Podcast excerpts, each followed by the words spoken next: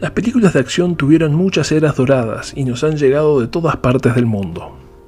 A lo largo de la historia hemos pasado por la gama completa de héroes y antihéroes, desde los más recios a los más improbables. Pero hoy nos vamos de viaje a Yakarta, Indonesia, para hablar de la imponente The Raid Redemption. Gareth Evans es un director galés que en el 2011 tenía apenas 31 años de edad y no demasiado currículum en su haber. Pero se propuso lo imposible, se fue a Indonesia a contactarse con la crema innata de los expertos en artes marciales y Muay Thai para crear una película de acción con una premisa simple, pero de paso frenético y furioso.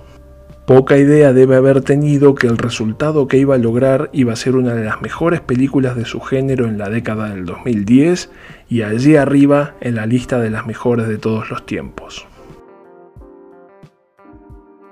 De arranque se nos presenta el teniente Guayu, organizando un grupo táctico estilo SWAT para invadir un edificio de apartamentos de 15 pisos que está siendo usado como lugar seguro por Tama, un poderoso y por demás cruel jefe de cartel de drogas de la región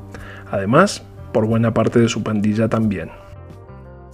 En el edificio vive también gente normal, gente que son familias, que no pertenecen al cartel de drogas, por lo que es virtualmente imposible determinar quién es amigo y quién enemigo, o cuando menos, quién es neutro y quién es enemigo. A su vez, colocarse cuatro en la base del edificio y demolerlo desde sus cimientos junto con todo lo que está dentro tampoco resulta ser una opción viable.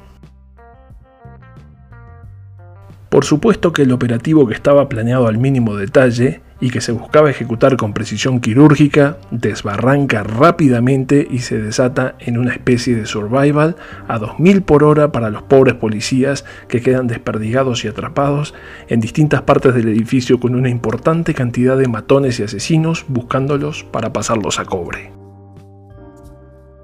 Evans filma como los dioses una secuencia de acción tras otra, pasando por tiroteos vertiginosos a la altura de las mejores películas de Stallone o Schwarzenegger en la década del 80, o combates cuerpo a cuerpo que humillan al mejor John Woo, a Chuck Norris o al mismísimo Bruce Lee.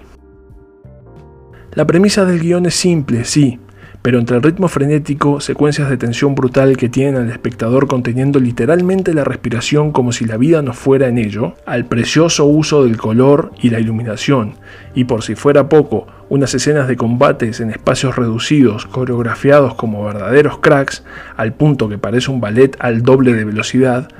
The Raid no desperdicia ni uno de los 102 minutos que dura. Es una película de acción fat free, no le sobra ni un gramo de grasa, empezando por Iko Uwais en el protagónico, Rama, uno de los oficiales de policía que quedará debatiéndose entre la supervivencia y la muerte y terminando por cualquiera de los tres principales antagonistas que lo andan cazando por el edificio.